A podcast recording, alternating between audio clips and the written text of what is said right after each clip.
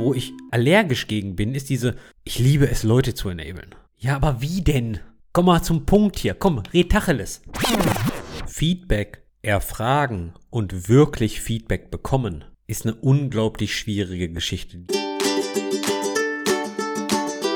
Als Junior erledigt man einen Task und bekommt direkt das Feedback von Lead oder auch den BenutzerInnen. Kaum hat man mehr Verantwortung als Tech Lead, Engineering Manager oder Staff Engineer, ist es vorbei mit dem kurzen Feedback-Zyklen. Und man fragt sich irgendwann, mache ich eigentlich noch einen guten Job? Eigentlich deliver ich doch gar nichts mehr. Und genau darum geht es in dieser neuen Engineering Kiosk Episode. Wirklich cool, dass du auch wieder dabei bist. Wir sprechen darüber, wie man trotzdem in diesen Positionen an Feedback kommt, wie sich Feedback-Zyklen ändern, wie man eigene Blindspots erkennt und wie man sich egoistisches CV-Driven Development zunutze machen kann. Los geht's! Wolfgang, in der Regel fragt man Frauen nicht nach ihrem Alter. Aber du bist ja keine Frau, deswegen kann ich dich nach dem Alter fragen. Wie alt bist du inzwischen? Ich glaube, so zwei Musikgenerationen älter als du. Warum stelle ich mir die Frage, wie alt du bist? Denn als du mir das heutige Thema vorgeschlagen hast, habe ich mich gefragt, hat der liebe Herr Gastler irgendwie so eine, so eine Midlife-Crisis gerade? Weil es gibt ja dieses gewisse Alter, da wo fragt man sich, okay, was mache ich hier eigentlich? Warum, warum bin ich da, wo ich bin? Und bin ich eigentlich gut genug dafür, das, was ich hier tue? Ich wollte gerade sagen, eigentlich, das frage ich mich bei jeder Aufnahme, aber ich frage mich natürlich nicht, ob ich gut genug bin für die Aufnahme. Leidest du unter dem Imposter-Syndrom? Bei ganz vielen Themen schon, die wir aufnehmen, ja, das stimmt. Ich bin natürlich gut genug, um mit dir zu sprechen, das, da habe ich keine Probleme.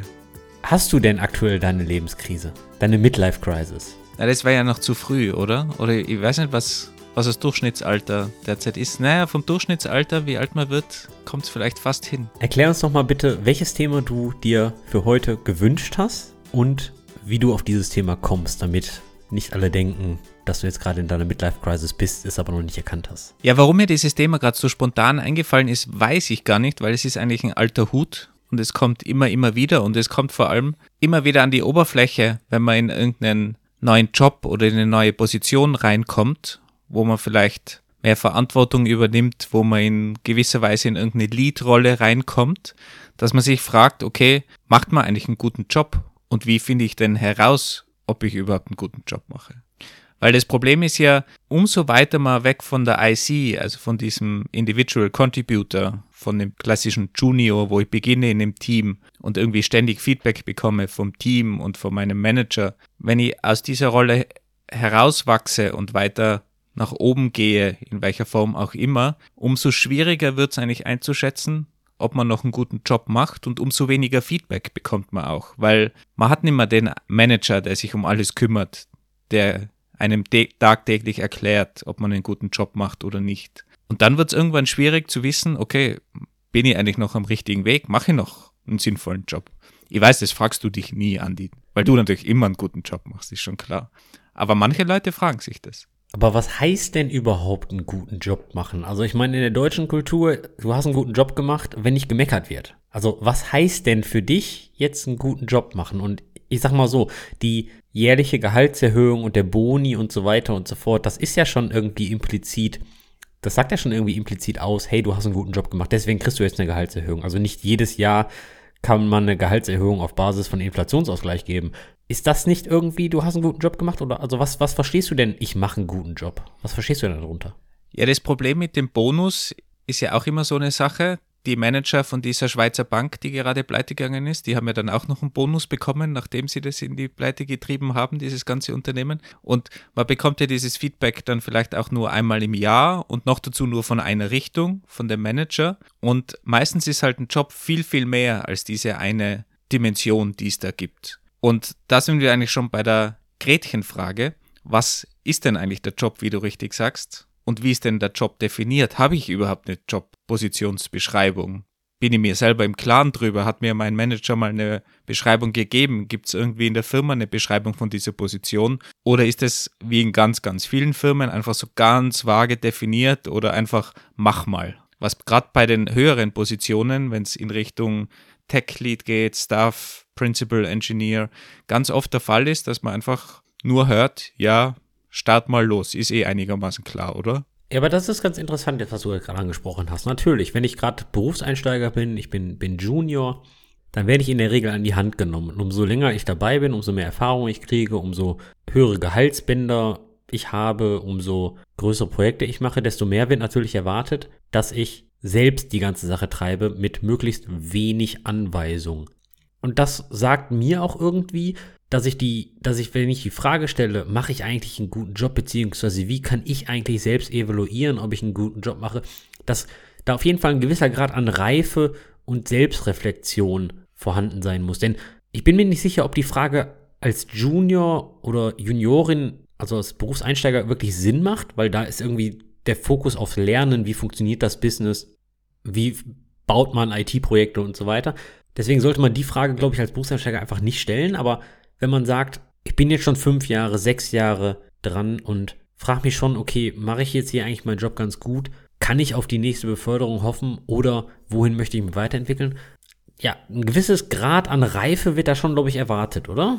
Ja, ich glaube teilweise zu viel. Und oft ist es ja auch so eine Ausrede, ja, wir sind ein junges, dynamisches Startup mit ein paar tausend Mitarbeitern und wir sind noch so flexibel. Das heißt, lauf mal einfach los. Wir machen das immer so in deiner Position. Du machst es schon. Das hört man ja immer wieder mal und ich bin erstaunt, auch in großen Firmen, Tech Firmen mit über 10.000 Mitarbeitern, dass teilweise keine Definitionen von einem Staff zum Beispiel existieren. Ist einfach so. Und da sind aber Vorzeigeunternehmen in der Branche. Und da muss man dann wirklich Selbstreflexion, eine gewisse Reife an den Tag bringen, um sich mal überhaupt zu überlegen, was ist eigentlich mein Job und wie finde ich denn das heraus? Weil, keine Ahnung, von den zehn Jahren bei dir, wo du in einer Leadrolle warst, in wie vielen Jahren von den zehn hattest du eine schriftliche Definition von deiner Rolle? Das ist eine sehr gute Frage und ich muss jetzt gerade auch ganz kurz überlegen. Es wurden Erwartungen an mich kommuniziert, aber auch oft nachdem ich erst gefragt habe. Aber ich hatte noch nie einen One-Pager, wo drauf steht, das sind deine Key-Aufgaben und so sieht Erfolg aus.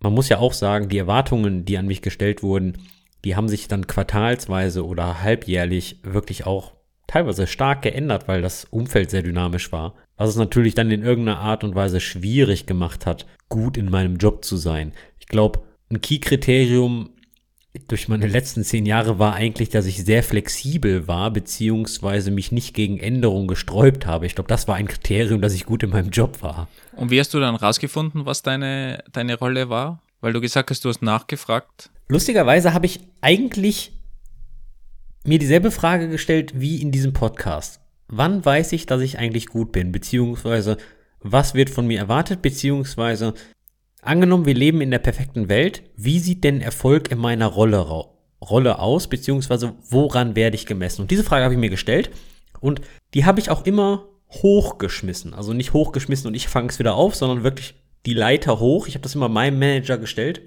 und in der Regel waren diese Personen dann aber auch sehr überrascht von diesen Fragen. Denn das sind zwar Fragen, die sehr einfach gestellt sind, aber sehr, sehr schwer zu beantworten sind. Was von mir erwartet wird, okay, das kann man gegebenenfalls noch formulieren. Ab und zu kommen da Floskeln, ab und zu kommt da was Konkretes, aber zum Beispiel kann man ja aktive Kommunikation erwarten, dass wenn Probleme auftreten, dass man früh genug Bescheid weiß, dass man immer lösungsorientiert arbeitet, dass wenn man was challenge, das objektiv challenge, aber nicht subjektiv und so weiter und so fort, ja. Dann natürlich auch, dass man das Operative wenn, bei einem Lead zum Beispiel das People Management macht, Gehaltserhöhung und bla, bla, bla, ja, so, so. Also all das, was ich sag mal zum Job dazu hört, das kann man, glaube ich, noch recht gut formulieren. Aber dann die Frage, wie sieht eigentlich Erfolg in der Rolle aus, beziehungsweise woran wirst du gemessen? Und das ist natürlich eine Frage, die sehr, sehr schwer zu beantworten ist, denn obwohl wir alle Technikerinnen und Techniker sind, und hoffentlich alle sehr, sehr data-driven arbeiten, arbeiten wir in einem kreativen Job. Wir arbeiten mit Menschen, wir arbeiten sehr viel mit Subjektivität, mit Gefühlen und Co. Und die ganze Sache kann man halt nicht wie zum Beispiel Memory Usage auf dem Server in einem Graph messen.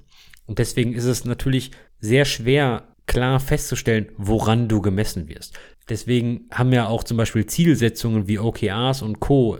Du bringst dieses Projekt über die Bühne oder irgendwelche Produkt-Business-Metriken werden von dir getrieben, wie zum Beispiel Jetzt bei mir im SAE und Cloud und, und DevOps-Bereich ist es dann sehr oft, hat das irgendwas mit Cloud-Spend zu tun. Also wie viel Geld geben wir bei Google und Amazon aus? Was können wir optimieren?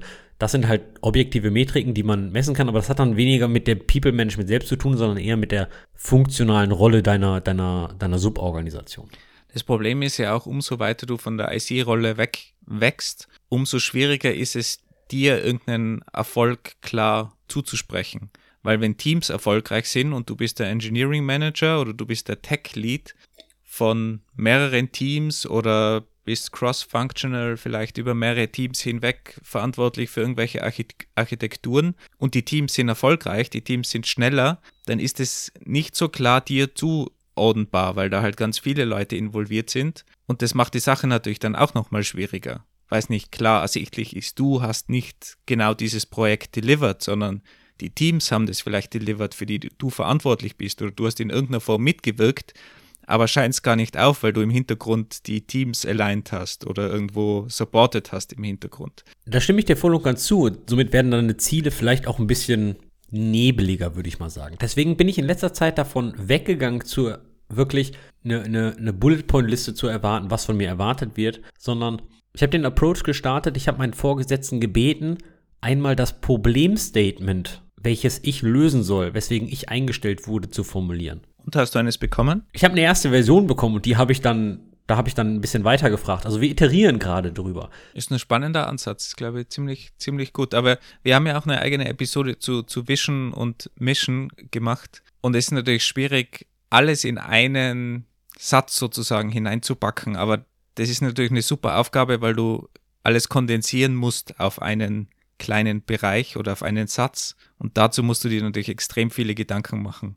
Was ist eigentlich die Kernaufgabe? Der Riesenvorteil dabei ist natürlich auch, du bist ja lösungsorientiert und proaktiv und das wird meist von Leads oder von höheren Engineer-Leveln erwartet. Es wird nicht erwartet, dass du das Problem aufzeigst, sondern es wird zusätzlich erwartet, dass du auch schon lösungsorientiert an das Problem herangehst mit einem positiven Mindset.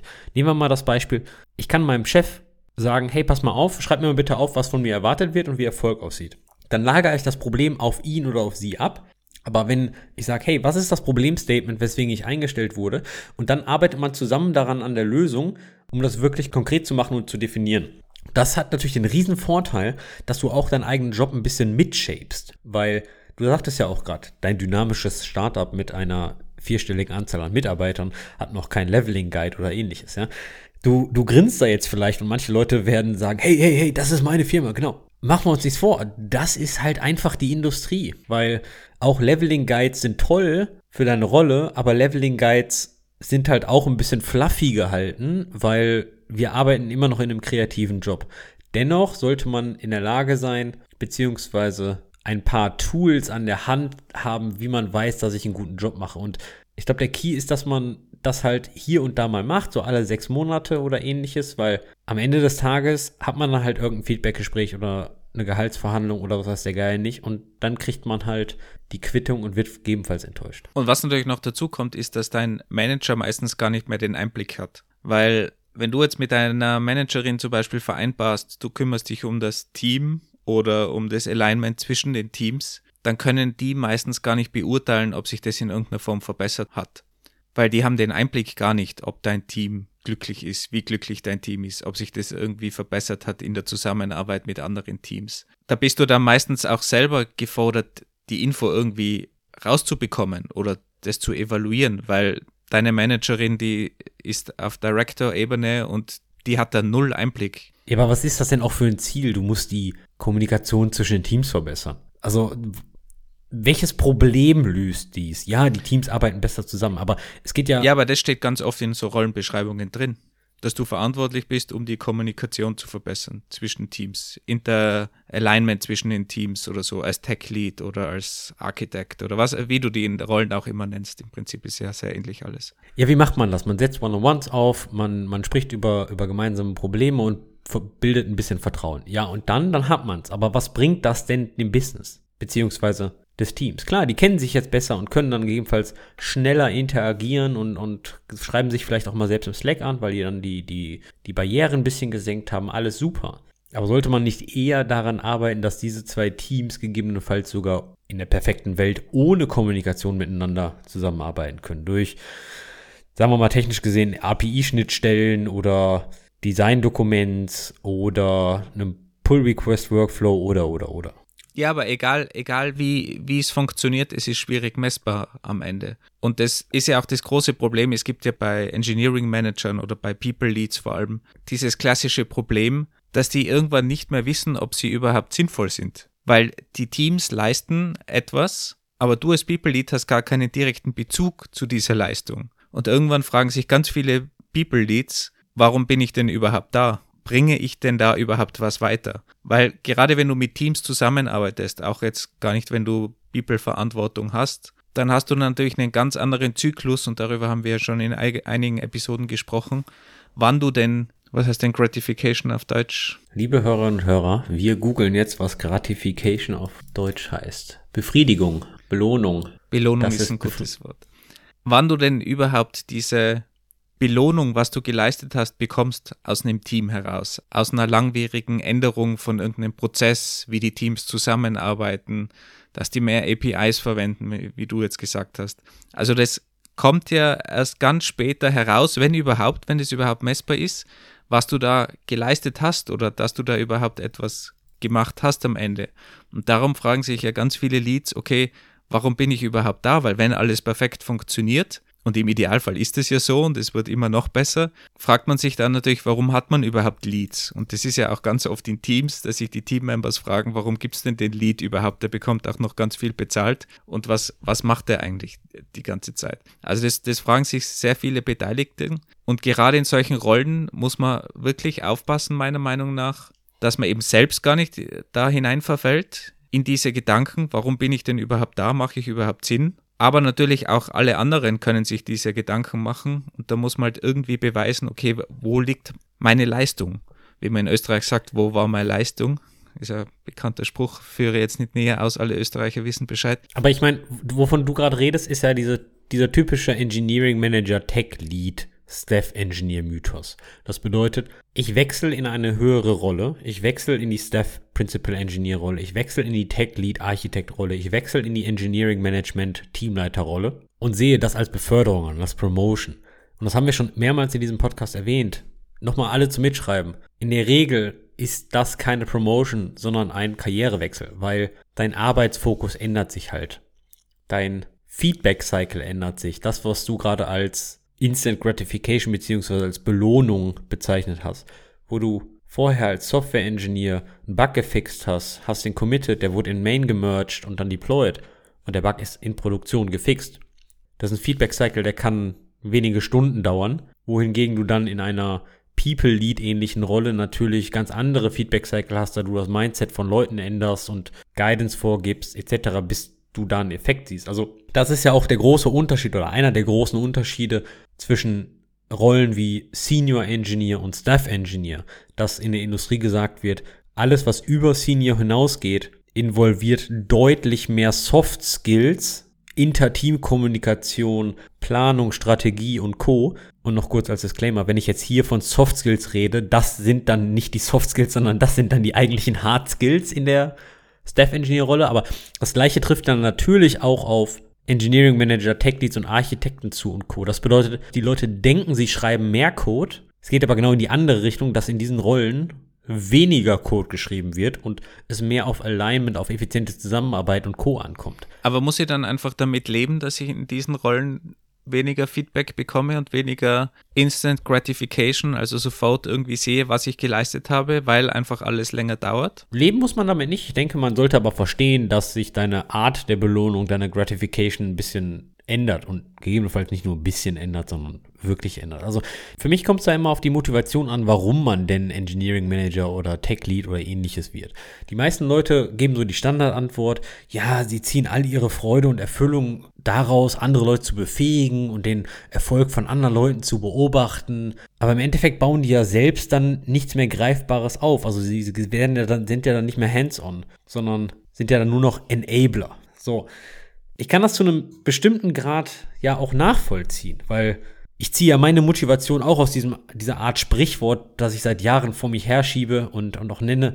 Ich habe einfach nur Bock, cooles Zeug mit coolen Leuten zu machen. Das ist richtig. Und da, da, da ziehe ich das auch nicht. Ich liebe das ja auch, wenn du nach zwei, drei, vier, fünf Monaten die Entwicklung von Leuten siehst. Dennoch ziehe ich nicht all meine Energie daraus, sondern auch als Engineering Manager bin ich teilweise noch in Projekten tief drin. Und das meine ich gar nicht mit Micromanagement oder Coding, aber ich denke, nur auf dieser Metaebene dabei zu sein, das fühlt sich so ein bisschen esoterisch an, muss ich zugeben, weil du bist ja immer noch eine Fachkraft, du bist ja immer noch technischer Manager oder eine technische Managerin und ich bezweifle, dass man all seine Energie nur aus People Management ziehen kann. Zumindest wenn man einen technischen Background hat, weil ich glaube, dafür lieben wir alle Softwareentwicklung zu viel.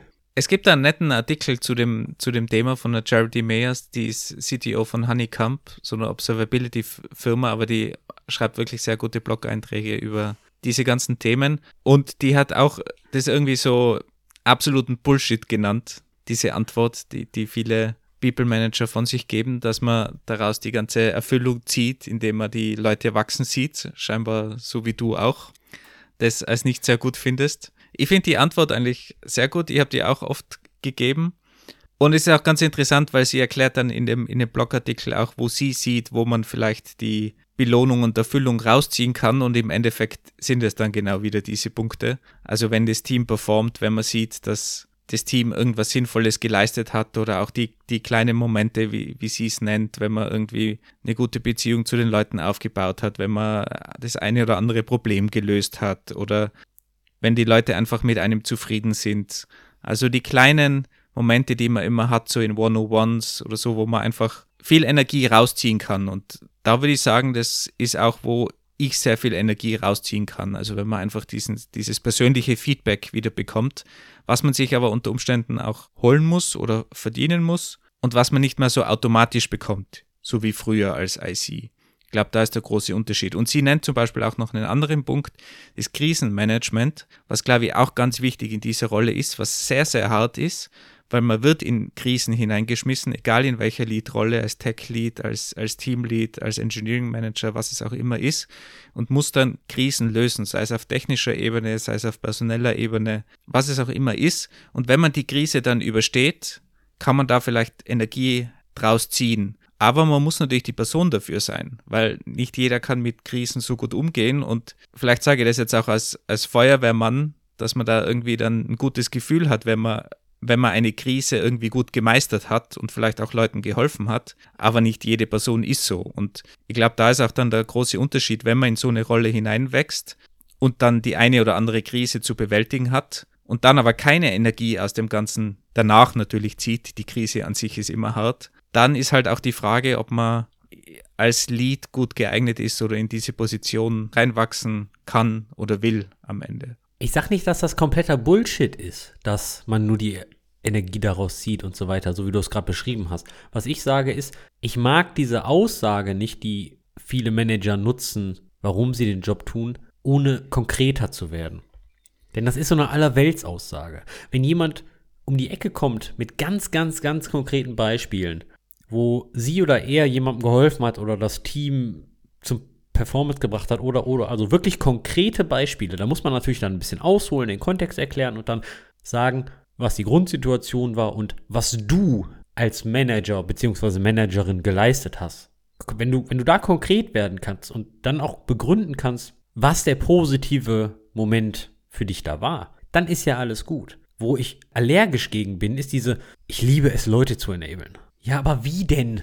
Komm mal zum Punkt hier. Komm, red Tacheles. Ja, also, dass wir, dass wir mal weg von diesem Fluffy Fluffy kommen, sondern was, was hast du denn gemacht? Beziehungsweise was war die Grundsituation, Probleme analysiert und so weiter. Also wirklich von konkreten Aktionen sprechen. Und das fehlt mir halt oft so ein bisschen bei der ganzen Thematik. Und dazu muss man eben wissen, was man eigentlich macht und was die Position ist, die eigene. Also zum, zum, zum Beispiel, da bin ich voll bei dir und deswegen sagte ich ja auch, dass auch wenn du jetzt gerade neuer Manager bist, also zwei, drei Monate im Job, setz dich erstmal und, und werd erstmal bewusst, was du hier machst. Also das bedeutet, mach den Job erstmal ein Jahr. Ich hatte das ja vorhin schon erwähnt, dass man eine gewisse Reife braucht, um das alles zu erkennen. Denn als Lead ändert sich ja der Feedback-Cycle. Wohingegen haben wir ja gerade schon gesagt, dass Deployment in, in Stunden möglich ist, sind Teamänderungen in der Regel nach drei Monaten sichtbar. Dass sich das Team besser verhält, eigenständiger ist, performanter oder oder oder. Und dann muss es erstmal messbar sein. Das ist, das ist ja nochmal die, die andere Sache. Und du musst es vielleicht auch messbar machen, weil es gibt vielleicht noch keine Messpunkte, die automatisch erfasst werden, wo du sagen kannst, okay, das Team wird schneller.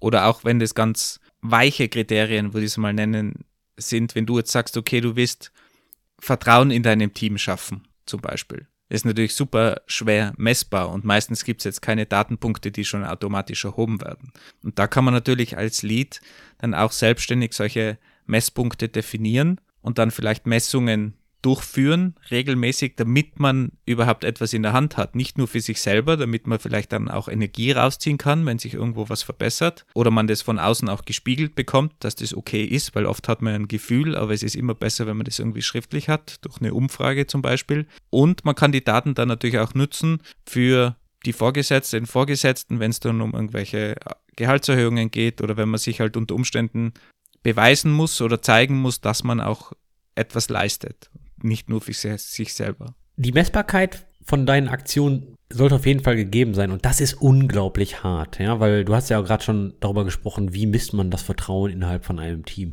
und da gibt es natürlich verschiedene Arten, aber es ist sehr kontextabhängig von deinem Team. Zum Beispiel, was man machen kann, ist, das klingt jetzt total doof, aber wenn du ein neues Team hast und du merkst, da ist noch kein Vertrauen im Team, Sachen anzusprechen, warum misst man nicht einfach mal über die Zeit die Anzahl der, der Tickets während einer Retrospektive. Das könnte unter anderem ein Signal dafür sein, wie offen Probleme angesprochen werden. Und umso mehr Vertrauen da sind und umso mehr Vertrauen da ist, so ist zumindest meine These, umso mehr Probleme werden offen angesprochen, weil jeder den Mut hat, diese offen zu diskutieren. Ist jetzt nur mal eine These. Oder wie oft shippt das Team eine Änderung am Produkt, die man celebraten kann, also die man feiern kann. Beispiel, wie oft trinkt das Team ein Glas Sekt nach einem kleinen Product Feature oder ähnliches, ja, das also, dass man, dass man, das hört sich jetzt total komisch an, aber im Endeffekt muss in einem Team ein vertrauensvolles Verhältnis geschaffen werden, denn jeder im Team muss sich auf den anderen verlassen können. Das sind dann jetzt so soziale Metriken und gegebenenfalls sollte man die jetzt nicht weiß ich nicht, ob man die dem Team transparent zur Verfügung stellen sollte, weil sonst, sonst spielt man auch irgendwie die Metriken aus. Aber auf der Business-Seite kann man natürlich auch noch ein paar Metriken machen, wie zum Beispiel im, in Infrastrukturteams ist es oft so, wie viel Alerts und Escalations kriegst du, wie viel Toil hast du oder halt auch die DORA-Metriken wie mit Deployment Frequency, Time to Restore a Service, Change Failure Rate und so weiter und so fort. Ja, also sowas kannst du ja natürlich auch einführen und da kann man zumindest für Infrastruktur, DevOps, SAE Teams sagen, okay, ist das Team performanter geworden? Aber das ist ja genau die Aufgabe eines Leads. Wobei man das eben oft vergisst in den Aufgaben eines Leads. Und man kommt dann immer erst später drauf und denkt sich, jetzt funktioniert es besser, aber ihr habt natürlich keine Messpunkte aufgesetzt und dann ist es halt und bleibt es nur ein Gefühl. Und das ist halt extrem schwierig dann zu verkaufen. Ein Gefühl, das man selber hat. Im Idealfall hat der Manager dasselbe Gefühl dann passt es meistens, aber es ist halt immer besser, irgendwelche Datenpunkte zu haben. Und ich habe das in einem Team relativ spät eigentlich mal probiert, beziehungsweise dann aufgesetzt, dass ich einfach regelmäßig eine Umfrage gemacht habe. Und zwar neben den ganzen 360-Evaluierungen und so, die jährlich durchgeführt werden, weil man dann einfach eine gezielte Abfrage machen kann. Und ich habe das, glaube ich, ursprünglich meine Fragen aus diesem Work Rules Buch von Laszlo Buck heißt er, glaube ich, der, der bei Google recht viel gemacht hat und das dann zusammengefasst hat in dem Buch. Ich glaube, der hat das vorgeschlagen.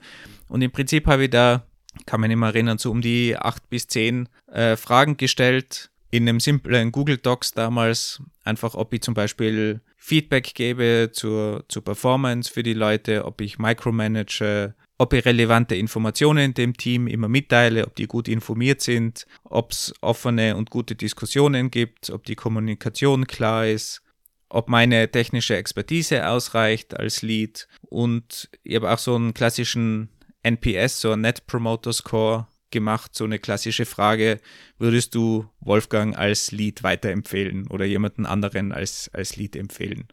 Und das waren ganz simple zehn Fragen. Man muss natürlich trotzdem nachlaufen. Man muss dem Team zehnmal sagen, bitte füllt das Formular aus, bitte füllt das Formular aus. War natürlich alles anonym. Aber man bekommt da super gutes Feedback, was einem selbst einfach hilft, ist die eigene Wahrnehmung, auch die Wahrnehmung vom Team. Und man kann die Fragen ja dementsprechend anpassen, je nachdem, was die eigene Rolle ist, ob es mehr technisch, mehr People-Lead ist. Aber man bekommt da super schnelles Feedback und kann einfach bestätigen, ob man am richtigen Weg ist. Und das war für mich persönlich sehr hilfreich und das Team hat es auch wirklich wertgeschätzt, dass sie auch gefragt wurden, auch obwohl man trotzdem nochmal nachlaufen muss und jedem einen Arschtritt verpassen muss, dass man bitte dieses Formular ausfüllt, weil Formular ausfüllen, das machen wir alle nicht gerne.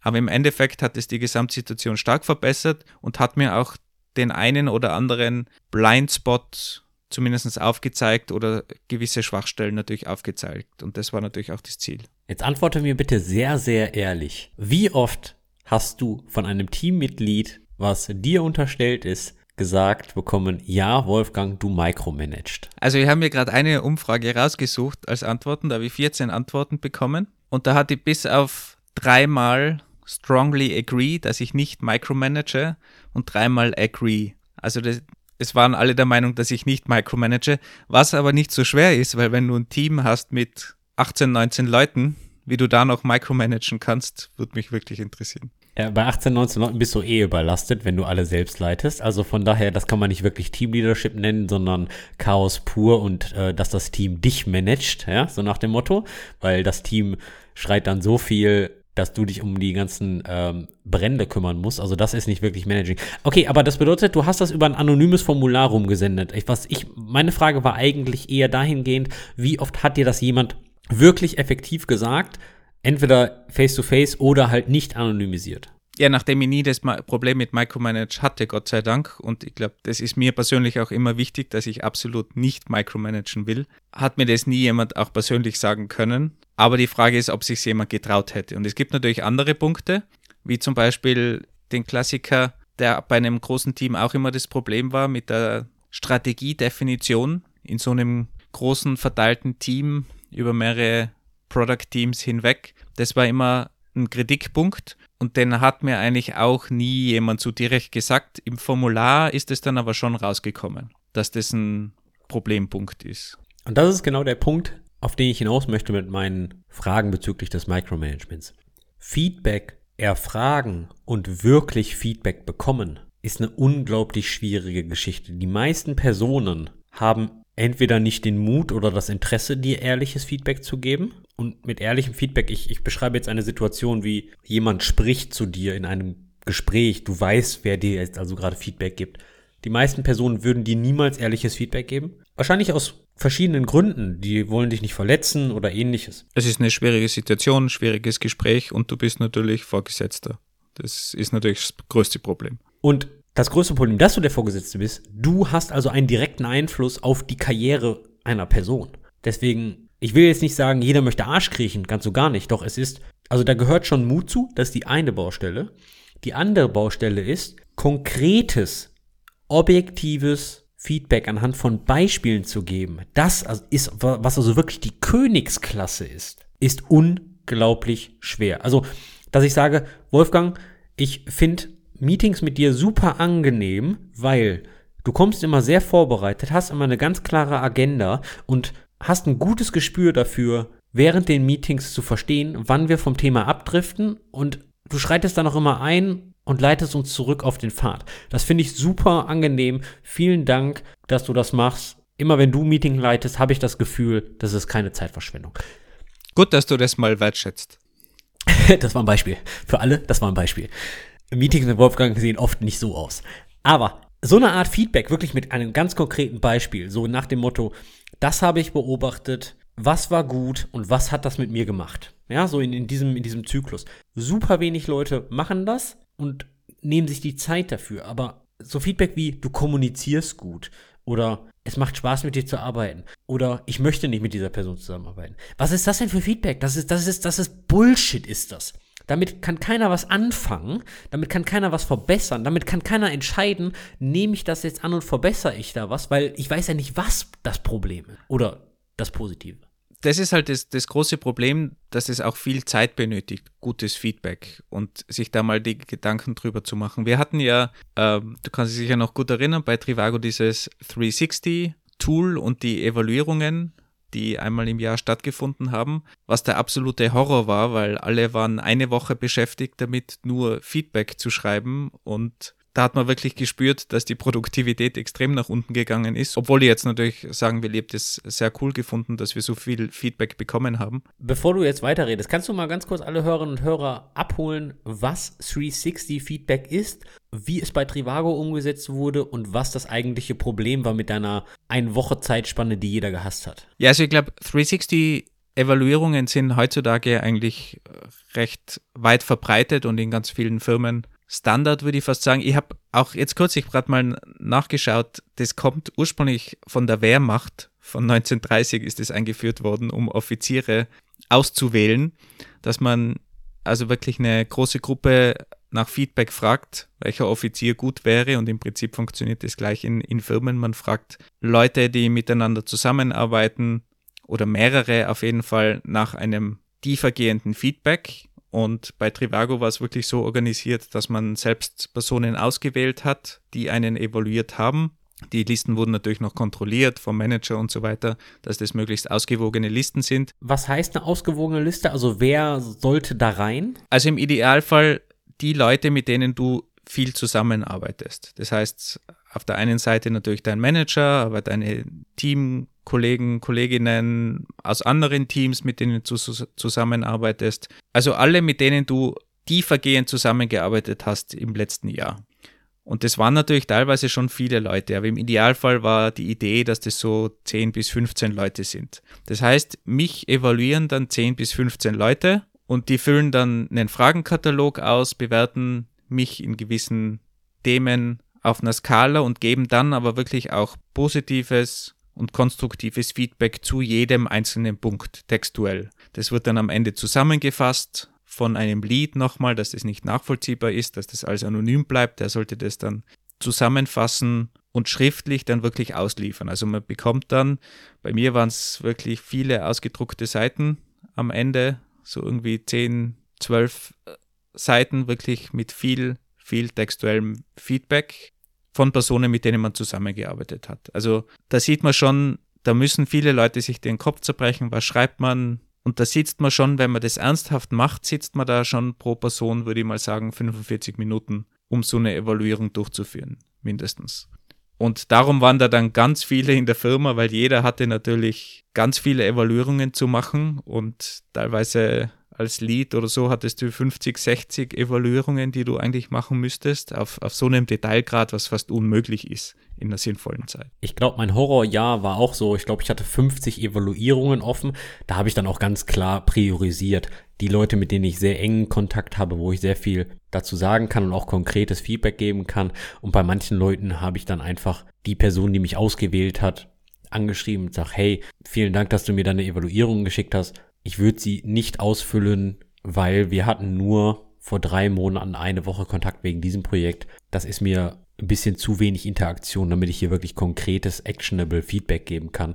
Und da habe ich dann ganz einfach die Begründung gesagt, warum ich nicht in der Lage bin, konkretes Feedback zu geben. Und das haben die Leute dann auch sehr dankend angenommen und dann auch verstanden. Also die waren dann auch nicht böse, aber ich finde das wichtig dann, dass man auch ein bisschen seine Zeit priorisiert in diesen Performance-Zeiten und sagt, hey, ich fühle mich gerade nicht in der Lage, konkretes, actionable Feedback zu geben. Da, wo ich es kann, tue ich's. Und ich kann das gerne auch so schreiben, aber ob sich das dann jetzt wirklich ein komplette 360-Fragebogen rechtfertigt, ist dann auch wieder fraglich. Und darum war mir eben auch wichtig, die, meinen eigenen Fragebogen für mein Team als Lead, dass ich den möglichst kurz halte. Der hatte natürlich auch, ein, auch eine Comments-Box und wir hatten ja One-on-Ones, aber ich wollte trotzdem immer so ein Gefühl bekommen rein auf einer Skala von gut bis schlecht, einfach wo stehe ich als Lead gerade. Und man muss das den Leuten natürlich auch erklären, warum er das macht, weil die sagen natürlich auch, hey, wir haben die 360s, warum machst du das überhaupt noch? Warum soll jetzt noch ein Formular ausfüllen?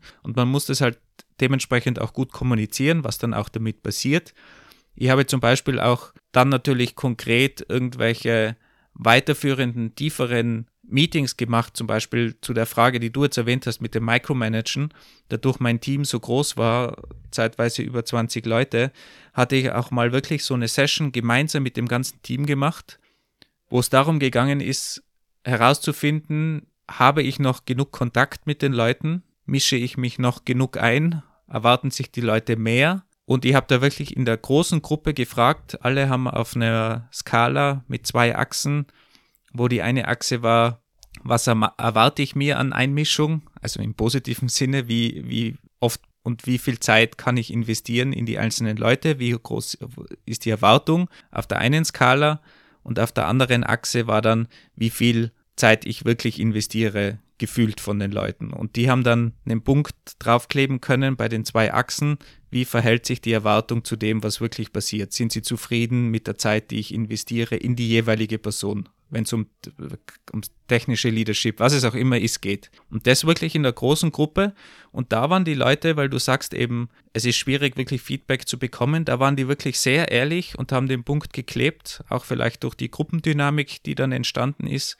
Und es hat eigentlich im Großen und Ganzen sehr gut funktioniert. Und da kann man dann auch wertvolles Feedback nochmal einsammeln, qualitatives Feedback, wenn eben in so einem Fragenbogen sich herausstellt, okay, irgendwo ist ein Bereich, wo vielleicht Bedarf ist. Und dann kann man den angehen und sich überlegen, wie macht man dort weiter und wie bekommt man da dann mehr Feedback. Oder man fragt einfach in One-on-Ones und sagt, hey, diese Frage war eindeutig im Team, dass das ein Problem darstellt und ich bin vielleicht schwach in, wenn es um Technical Strategy geht oder sowas. Was würdest du dir denn erwarten oder was würde dir helfen in deinem täglichen Leben was bräuchtest du da für Informationen? Also man kann ja dann auch auf die Leute zugehen und ich glaube, das ist nur der Indikator, damit man eben seine eigenen Blindspots findet, die man sonst vielleicht gar nicht am Schirm hat, weil die guten Sachen kennt man ja eh. Aber das ist jetzt total faszinierend.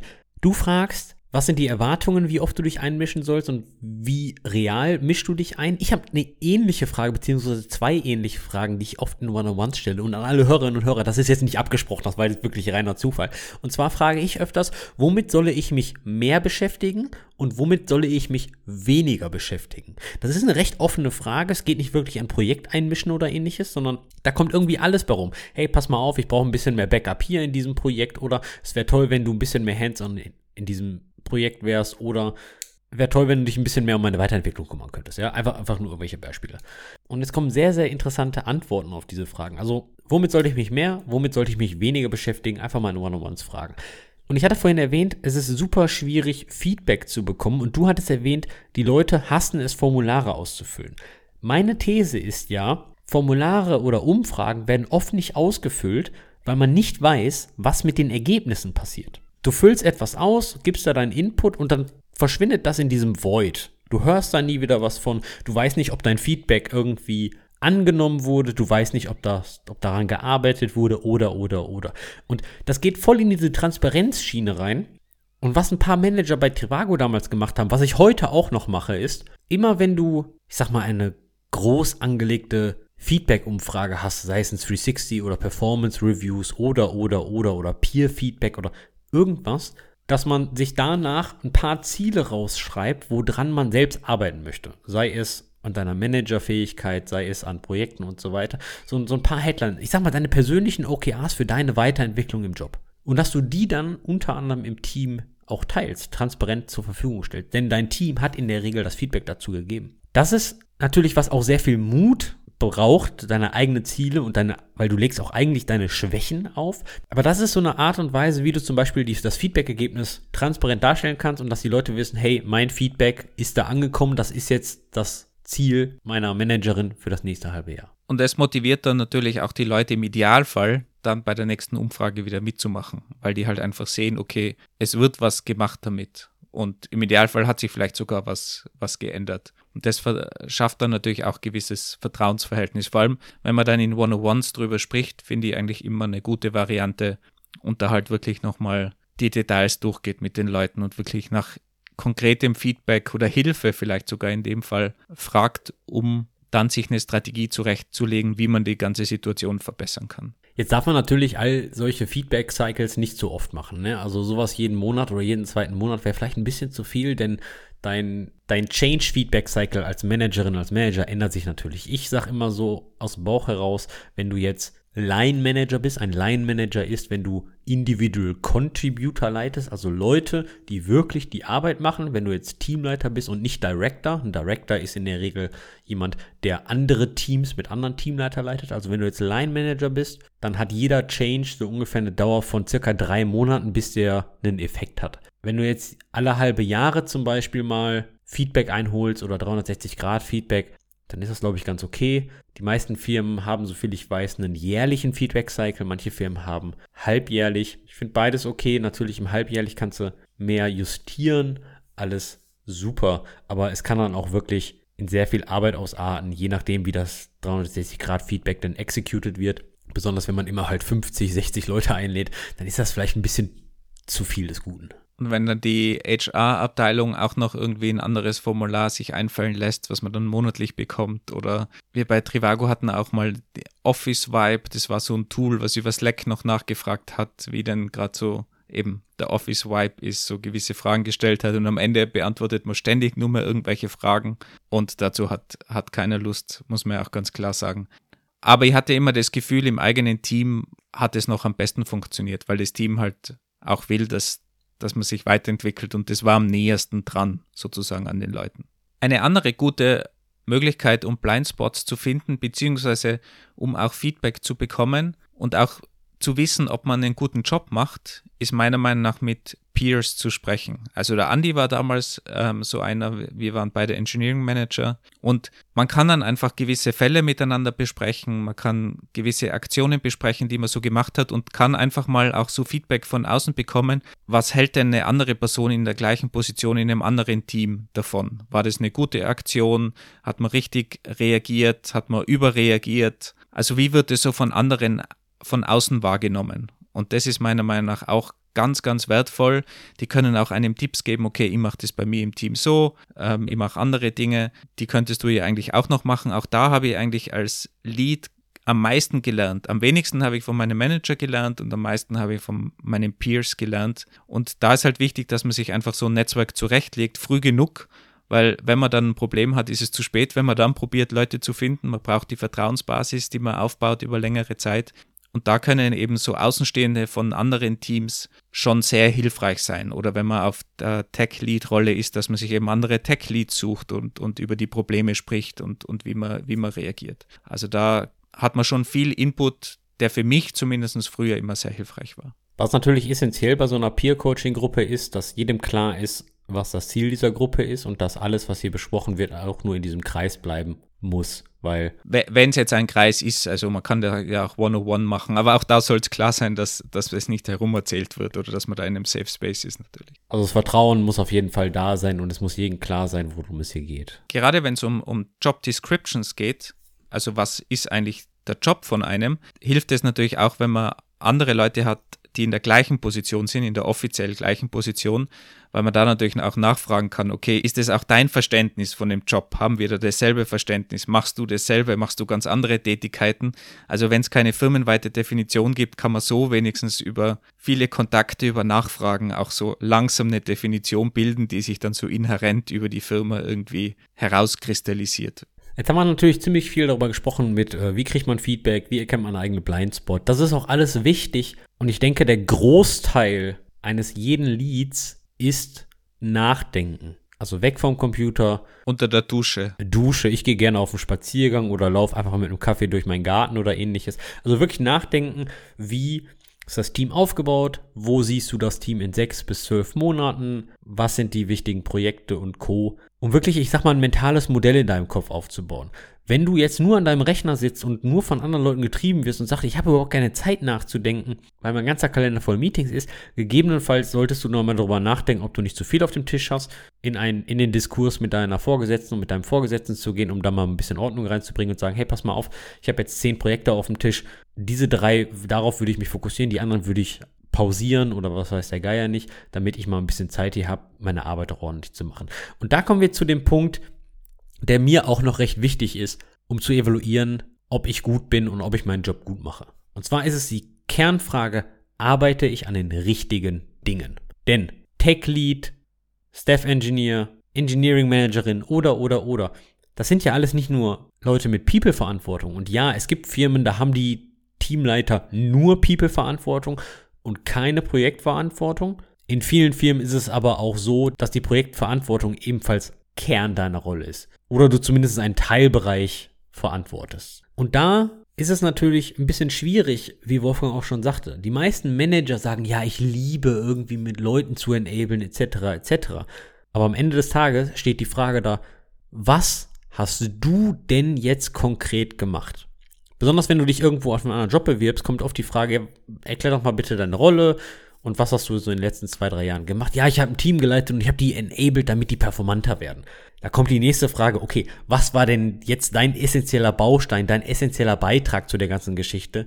Kannst du mal ein Beispiel rausholen? Und da habe ich schon super oft gemerkt, die Leute strugglen mit dieser Frage. Also die Leute wissen gar nicht so wirklich, was habe ich denn jetzt wirklich dabei getragen? Und da ist mir ein Konzept mal hängen geblieben.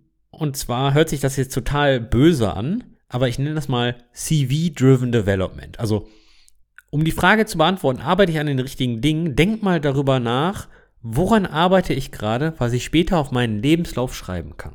Das hört sich jetzt sehr selfish an, aber wenn du das auf deinen Lebenslauf schreiben könntest, dann ist das mit hoher Wahrscheinlichkeit auch relevant für die Firma und von dem Business beziehungsweise für die Abteilung, für die du arbeitest. Also zum Beispiel, als wenn du die Cloud-Abteilung leitest, Cloud-Kosten runterdrehen, ist auf jeden Fall eine tolle Geschichte, die du für deinen Lebenslauf verwenden kannst. Sie hilft der Firma, weil weniger Geld ausgegeben wird und so weiter und so fort. Viel Kaffee trinken, Zählt das auch dazu? Kann man das auf dem CV draufschreiben? Das kannst du auf dem CV draufschreiben. Wie dann deine Bewerbungschancen sind, weiß ich, glaube ich, nicht. Also, wenn du Kaffeesommelier bist, dann ja, aber weil es war schon sehr wichtig äh, als Lied Kaffee trinken. Ja, das, ist, das sind ja vertrauensbildende Maßnahmen, aber wie viel Vertrauen möchtest du aufbauen, um endlich mal zu arbeiten? Ich habe mir gedacht, man hat das Team zum Arbeiten. Team toll, ein anderer macht's. Genau, ja.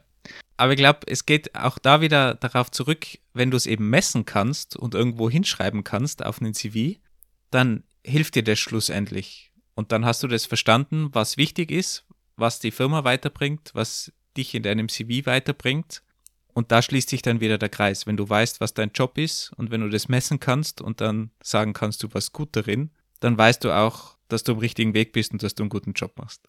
Aber es hört sich jetzt leichter an als, als getan natürlich. Also es ist ein langer Zyklus, den man da durchmacht. Ja, und das, was du gerade so leicht formuliert hast, ist, die, ist eine unglaublich harte, schwere Aufgabe. Und CV-Driven Development sage ich jetzt nicht, dass du alles auf dein CV, auf deinen Lebenslauf schreiben sollst und dann dich woanders bewerben sollst. So meine ich das gar nicht, sondern denk das nur nach so als Leitfrage. Kann ich das später auf meinen Lebenslauf schreiben? Denn Dafür ist natürlich auch die Grundvoraussetzung, dass du das Business deiner Firma verstehst. Also wie verdient die Firma eigentlich Geld? Denn nur wenn die, wir gehen jetzt ganz weit zurück, ja, nur wenn die Firma Geld verdient, kann die dir einen Job geben und nur wenn du einen Job hast, verdienst du Geld und kannst die Miete zahlen und deine Familie ernähren und so weiter und so fort. So, und oft, das habe ich bei ganz vielen Software Engineers und Engineering Managern denn auch schon festgestellt, die haben gar nicht so ein wirkliches Verständnis, in welcher Industrie die Firma unterwegs ist, beziehungsweise wie die Firma Geld verdient. Es gibt Businessmodelle, die sind sehr, sehr einfach. Eine klassische Webagentur, die kriegen Kunden, werden für eine Webseite bezahlt und dann gehen die Kunden wieder weg. Bei Full-Service-Media-Agenturen geht es schon ein bisschen schwieriger, weil das, weil das Businessmodell irgendwie diversifiziert wird, also mit Werbung, Tracking und so weiter und so fort. Aber auch da kann man das noch kristallisieren. Dann hat man so Software as a Services. Nehmen wir mal Spotify, okay, B2C, das bedeutet Endconsumer zahlen Geld, monatliche Subscription, um Musik zu hören. Alles super. Aber dann kommen wir mal an so Sachen wie, wie zum Beispiel Trivago. Trivago ist eine Suchmaschine, um Hotelpreise zu vergleichen. Aber woher kriegt denn Trivago zum Beispiel Geld? Trivago kriegt ja kein Geld von den Leuten, die auf die Webseite gehen und ein Hotel buchen, sondern Trivago ist ein Marktplatz. Auf diesem Marktplatz sind Firmen wie Expedia und Hotels.com und Booking.com und diese Firmen bieten die Hotelzimmer an. Trivago kümmert sich, dass der Traffic auf die richtige Seite kommt und dann im Endeffekt kriegt Trivago Geld von Booking, Hotels.com und Co. Und wenn du das mal verstanden hast, woher die Firma Geld kriegt, dann weißt du auch, wohin du das Business optimieren musst, beziehungsweise kannst du die richtigen Fragen stellen zu deinem Vorgesetzten, worauf optimieren wir denn jetzt gerade und kannst darauf natürlich deine Projekte setzen, um zu sagen, hey, ich contribute zu dieser Initiative und ich contribute zu, diesem, zu dieser Metrik. Aber das ist für mich so eine, so, eine, so eine Kernsache, dass du dich mal ein bisschen auseinandersetzt, um zu verstehen, wie die Firma, für die du arbeitest, eigentlich Geld verdient. Wie oft hast du das schon gesehen in deinem Team, dass die Leute das gar nicht so wirklich verinnerlicht hatten oder wussten? sondern dass sie zum Beispiel nicht nur für die Technologie interessiert haben? Ich hatte bisher dieses Problem eigentlich kaum, muss ich zugeben, aber das waren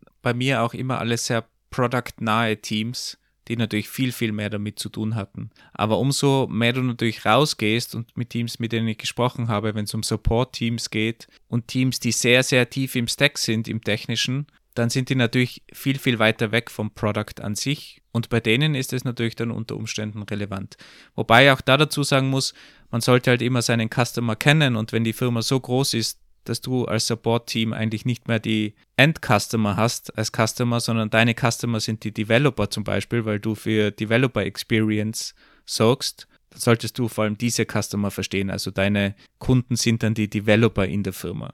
Und dann finde ich, ist es okay, wenn man weiter weg ist vom Product. Aber man sollte meiner Meinung nach am Ende schon auch verstehen, woher das Geld kommt. Ich glaube, das ist wichtig, wie weit man das versteht und wie weit man es in die eigene Arbeit einfließen lässt, ist dann eine andere Frage. Aber man sollte auf jeden Fall seine Kunden verstehen. Das ist, glaube ich, das Wichtigste daran. Genau. Wer dann deine Kunden sind, das ist dann abhängig von deinem Job, weil wenn du eine Supporting Function bist, ein Infrastrukturteam, Plattformteam, dann ist dein Fokus Developer Experience und eine Plattform zu bauen, die von jedem einfach genutzt werden kann. Aber dann sind deine Kunden ja intern. Genau. Um die Probleme deiner Kunden, auch deiner internen Kunden dann zu verstehen, musst du natürlich auch wissen, wo daran deine internen Kunden denn arbeiten. Also was ist denn deren Problemdomain, um den richtigen Service anzubieten. Und darauf geht's wieder. Womit verdient die Firma Geld? Wie sind die Strukturen und wie viel Zwischenlayer liegt eigentlich zwischen dir, deinem Job und dem Endkunden, wo das Geld reinkommt. Und wenn du diese Hierarchie und diese Layer verstehst, verstehst du auch diese Zwischenprobleme. Natürlich solltest du immer deine Assumptions irgendwie verifizieren, sprich einfach mal mit deinen Kunden und so weiter und so fort. Und ich denke auch, auch im Infrastrukturbereich sollte man viel mehr mit den Produkt-Engineering-Teams sprechen und Co., damit man das wirklich versteht. Aber im Endeffekt geht es halt wirklich darum, zu fragen, arbeitest du an den richtigen Dingen? Und um das herauszufinden, ist natürlich sehr viel drüber nachdenken gefordert. Eine effektive Methode, um herauszufinden, ob du an den richtigen Sachen arbeitest, ist Schubladendenken. Und jeder hasst Schubladendenken, weil man kann ja nicht alles kategorisieren. Ja, vielleicht ist das richtig, aber in diesem Fall kann man das und in diesem Fall hilft das. Und zwar gibt es ein Framework, das nennt sich LNO, wo L steht für Leverage, N für Neutral und O für Overhead. Also drei, drei Schubladen. Drei Schubladen, ganz genau, ein kleiner Schrank.